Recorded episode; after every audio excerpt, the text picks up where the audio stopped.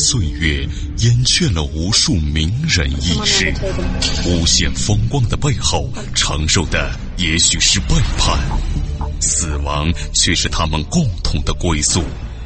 历史长河沉淀了无数未知的人类文明，时光荏苒，当一切变得尘埃落定，谜底悄然揭开。虚幻的高塔瞬间崩塌，纵古今，横万里，石破天惊，惊天大幕。各位听众，大家好，我是卧龙先生。那么这一期的惊天大幕，跟您说一说周恩来陕西崂山遇险始末，护卫战士几乎全部阵亡。西安事变之后呢，国民党同共产党的关系迅速恶化。一九三七年三月下旬，周恩来飞抵杭州，与蒋介石直接谈判。四月初呢，返回延安，向中共中央汇报磋商方案。跟着，又要经陕西到南方，再次与蒋介石谈判。一九三七年四月二十五号，周恩来乘坐卡车从延安南门出发去西安。国际友人赠送的这辆卡车，乃是当时延安最为先进的交通工具。周恩来与司机坐在驾驶室内，车厢上有红军前敌总指挥部副参谋长张云逸、参谋孔石泉、副官陈有才、机要员曾洪才、记者欧涛和四名警卫员，还有西北保卫局特务队副排长陈国桥率领的一个班的战士。这二十五个人呢，就是中央军委副主席出行的阵容。卡车呢一直向南行驶，从延安到西安要经过甘泉、富县、黄陵、铜川、耀县、富平等地，路上呢几百公里。车出延安城，首先到达三十里铺，这儿呢有西北保卫局设立的检查站，再往南的甘泉县呢就是国民党的地盘。从延安到西安是从高就低，行驶非常轻快。出城五十多里之后，这汽车呀就费劲了。这是攀登横亘在延安与甘泉之间的崂山。崂山呢是陕北名山，黄龙山余脉，古来呢就是用兵之地。清兵进剿回民起义，在此处遭遇了埋伏，留下千人大墓。东北军进攻红十五军团，在此处被歼灭两个团。卡车进入到交界区。车上的战士都提高警惕，翻过山脊，然后下行，进入甘泉县境内。刚刚驶入一个簸箕形的山坳，突然听到枪声。周恩来立刻观察地形，只见公路通过谷底的水潭，左边的芦苇塘紧挨着陡峭的岩丘山，右边的树林紧接着一带丘陵，正前方一道大坝梁上。有一座孤立的山神庙，枪声呢不断的从左右两侧响起。周恩来果断的命令加速，冲过这道坝梁就可以摆脱伏击。司机老李加油前冲，对面坝梁上呢又射来密集火力，车胎被击爆，司机呢倒在驾驶盘上，卡车呢就困在了敌人的火力之下。周恩来立即跳下卡车，车上的战士奋勇还击。周恩来指挥下车。散开还击。张云逸命令副官陈有才带领警卫护卫周恩来转移，又命令陈国桥指挥特务队阻击敌人。陈有才呢，此时大腿中弹，无法行动，就指挥警卫员先行，自己掩护。敌人发现这个头戴礼帽、身穿西装的人正在指挥，就把火力集中到陈有才身上。陈有才为了掩护周恩来，索性呢主动迎战，把敌人火力吸引到自己这里。正面的坝梁和左侧的山崖不断射来子弹，周恩来呢果断决定从右侧树林突围。进入树林之后，敌人就看不清目标了，但子弹呢还是不停的倾泻下来。张云逸的手被擦破，孔石泉的领子被打了好几个洞，所幸呢周恩来毫发无伤。卡车处呢主动吸引敌人火力的陈有才当先牺牲，陈国桥带领战士继续抵抗。保卫局特务队成员。都是从红军部队中精选出来的，个个英勇善战。可惜手中都是短枪，火力不如敌人。陈国桥自己率队顽强反击，又令曹洪都等人先撤。曹洪都呢，非要一起打。陈国桥呢，揪住他的领子，大喊一声：“我又不是要你逃命，是要你去掩护周副主席。”曹洪都带人先撤。等追上周恩来，也只剩下自己一个人了。前方呢，有一道两人高的土崖拦路。曹洪都呢，攀爬上去，再用绑腿拉周恩来等人。后方的山坳继续传来阵阵激烈枪声。周恩来、张云逸、孔石全、吴涛、曹洪都五个人徒步回到三十里铺，在保卫局检查站将情况报告延安。延安城呢，顿时震惊。警卫团长黄林抄起手枪就出门，总参谋长刘伯承击中了中央首长的马匹。毛泽东叮嘱黄林说：“什么都不要顾虑，无论如何也要把周副主席救回来。”黄林呢，带上十几个战士立即飞马而去。保卫局局长周兴立即指派蔡顺礼组织集中骑兵。寻梦于文明之巅，探瑰宝之风华，感历史之迷离，经发掘之旷古，谜底在最后一刻被悄然打开，石破天惊，惊天大幕。延安市公安局文书，于桑带特务队骑兵排出发，周兴呢还发出鸡毛信，命令独立团增援。延安市市委书记张汉武也集合民兵出发。延安县保卫局局长吴台亮眼泪是夺眶而出。南线剿匪本是自己的任务啊！清凉山上的红军大学里，身经百战的学员无心上课。万里长征中，周副主席呢也没遇过这样的危险呢。董必武出面讲话安慰大家。延安南门外，干部群众自发的聚集起来。翘首远望，焦急等待着的还有毛泽东、张闻天、朱德、李富春。黄林马快呀，首先赶到三十里铺，警卫周来。随后呢，十几个红军骑兵陆续赶到。周恩来立即布置分工，由张云逸和检查站站长率队到雁丘山营救。弹痕累累的卡车呢，停在谷底，行李文件落在周围。牺牲的红军战士还保持着作战姿势，逐个检查，发现了还有四个重伤员尚未牺牲，立即进行抢救。张云逸仔细检查，发现牺牲的机要员口袋里的密码尚在，捉来的毛毯呢被砍了几刀。张云逸把密码销毁，把毛毯收起来。随后赶来的余桑带领战士群众收敛十八具烈士遗体。三十里铺的周恩来。了解到一切都已经安排妥当，才和黄林乘马返回延安。延安南门以外，欢声雷动，毛泽东和干部群众始终在等着周恩来。周兴呢，却难辞其咎。作为保卫延安工作的最高负责人，竟然是中央保卫工作领导人遇险。周兴受到有生以来最严厉的一次批评：延安的安全就是中央的安全，必须保证延安的安全。共产党接管的延安，其实呢是一个并不安生的地方。国民党政权带着武装保安队驻扎在城镇之中，乡村呢还有大量的土围子，有地主组织的民团守卫，各村庄的帮会组织、阁老会，成分相当复杂。地方军阀呢还挑动回汉矛盾，各地呢经常发生破坏、暗杀事件。国民党特务机关呢，还组织肃反会、产工义勇军积极活动。绥德肃反分子呢，散发小册子、老实话，用快板书的方式宣传共产党员叛变的故事。红军队伍之中呢，也有动摇现象。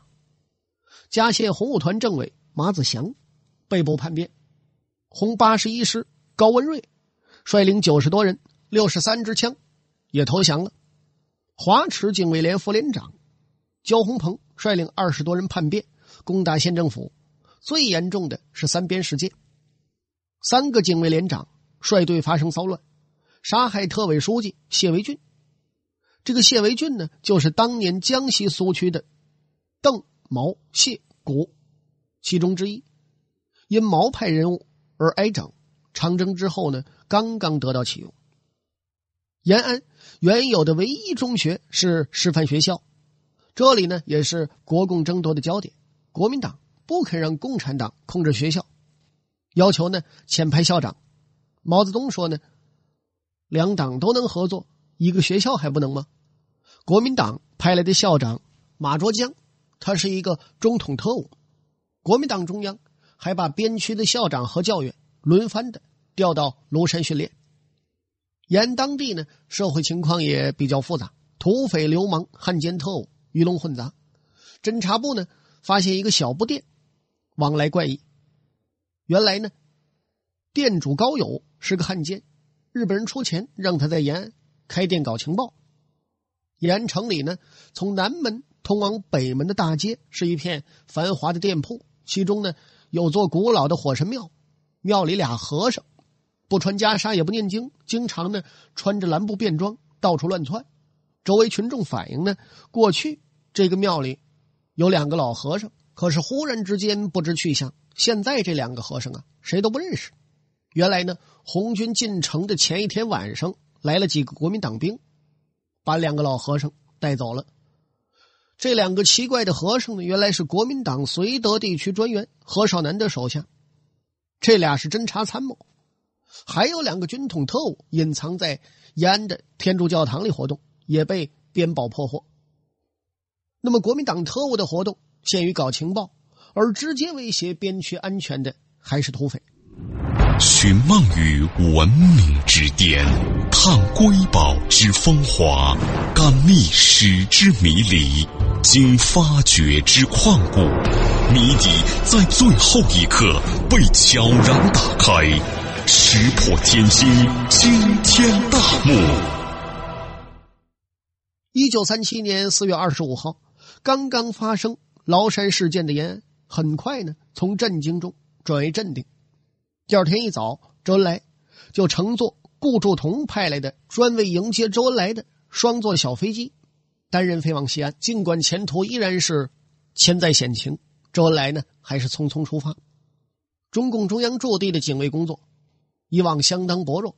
毛泽东在延安的第一住处是凤凰山路的石窑洞，窑洞呢被日本飞机炸毁之后，就搬到延安城北门外三公里处的小山村杨家岭。这儿呢原来只有八九户人家，山腰的平坡呢有灰砖砌就的窑洞，毛泽东就住在中间。左边呢周恩来，右边朱德、刘少奇。杨家岭并没有什么严格的保卫措施。村里的人可以随意乱走，外来人呢也没人阻拦。延安和宜川甘泉交界的金盆湾、临镇、云岩镇一带，原是土匪地盘，活动着一支土匪队伍。一九三七年初，中共中央进驻延安之后，立即成立了剿匪司令部，由延安县保卫局局长吴台亮为司令。那么，通过社会调查，初步搞清。这股土匪呢，有明暗两股势力，明的是一股惯匪，头目呢叫李清武，暗的是八十多人的民团，头目是临镇土豪劣绅姬延寿，幕后操纵的人是国民党甘泉县党部，还与西安的省党部有联系，敌人势大，边区党委呢又抽调独立团增援，团长白寿康，政委李泰渊。率领二百多人浩浩荡荡开赴临镇。那么红军阵容强大，季延寿一改常态，主动向吴台亮示好。农历三月初三，临镇举行一年一度的庙会，季延寿特地请红军点戏。吴台亮呢，叫白寿康出面应付，自己和李太渊混在人群当中查看动向。小小临镇街面之上熙熙攘攘，背地里暗流汹涌。国民党县党部的人来来往往，土匪呢也化妆进城。更奇异的是，民团有的拼命大吃大喝，有的抢购擦枪油。特异情况显示，民团将有动作。当晚呢，吴台亮将司令部秘密迁出林镇，部队埋伏在四面山头。时近午夜，山上传出两阵清脆的枪声，林镇民团八十多人钻山沟逃亡。而民团头目吉延寿却装作什么都不知道。吴台亮呢，立即逮捕吉延寿。考虑到国共正在合作谈判。边区党委呢，指示剿匪司令部也先进行谈判，在划分共产党控制的延安与国民党控制的甘泉的分界线时，谈判搞不下去了。国民党向边区政府控告说吴台亮呢破坏统一战线。很快，毛泽东的指示传达到了剿匪司令部，边区的土地一寸也不能丢。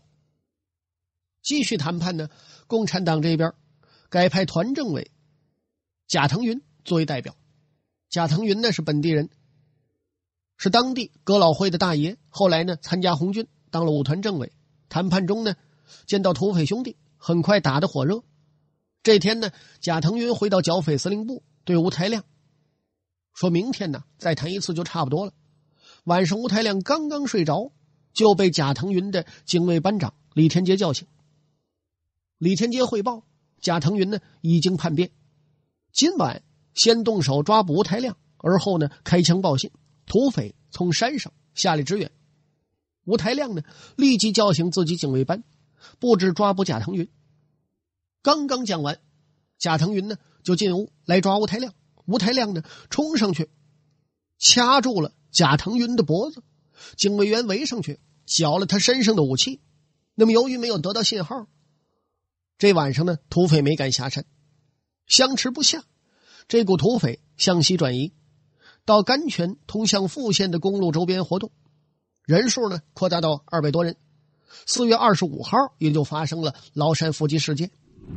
寻梦于文明之巅，探瑰宝之风华，感历史之迷离，经发掘之旷古，谜底在最后一刻被悄然打开，石破天惊，惊天大幕。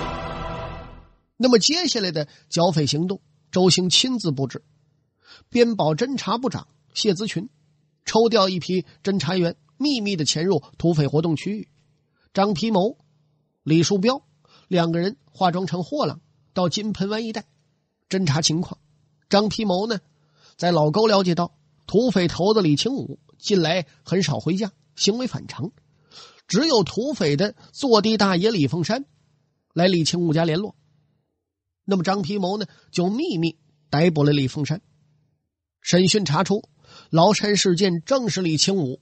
这帮土匪所为，边区党委指示剿匪指挥部从南面迂回，数线合剿，很快呢将土匪四面包围，土匪头子李清武落网。通过审讯，查明了崂山事件真相。原来呢，李清武和吉延寿勾结，早已四处抢劫。崂山事件之前呢，还在三十里铺附近抢劫了东北军的车队。李清武呢，在延安南门安插了一个坐探冯长斗。专门通报延安商旅信息。周恩来出行之前呢，三辆卡车停在南门外待命两天，被冯长斗通报土匪。李清武呢，以为车上有财物，带人等候在雁丘山。打响之时呢，李清武就在大巴梁上的山神庙中指挥。见卡车中跳出几个人来，向树林转移，并未布置追击，目标呢始终锁定卡车里的财物。出于工作需要。周恩来的副官陈有才穿的西装革履，土匪呢以为这是大官，搜口袋的时候，却发现了周恩来的名片。本想发财，没想到杀了共产党的大人物。李清武慌了，说：“坏了，这一下捅娄子了，快跑！”土匪临行前呢，不忘带走两个铁皮箱子，抬了十几里路。打开一看，里头没有黄金鸦片，全是文件书籍。害怕红军追剿的李清武，先是逃避了赵家河的围剿，又躲到韩城；害怕不够远，又躲到山西临清县的樊条屯。直到冬天，李清武呢才悄悄潜回老家，当即被守候的锄奸队逮捕。那么好了，各位亲爱的听众朋友，这一期的惊天大幕到此为止，就全部为您播讲完了。感谢您的收听，我是卧龙先生，咱们再会。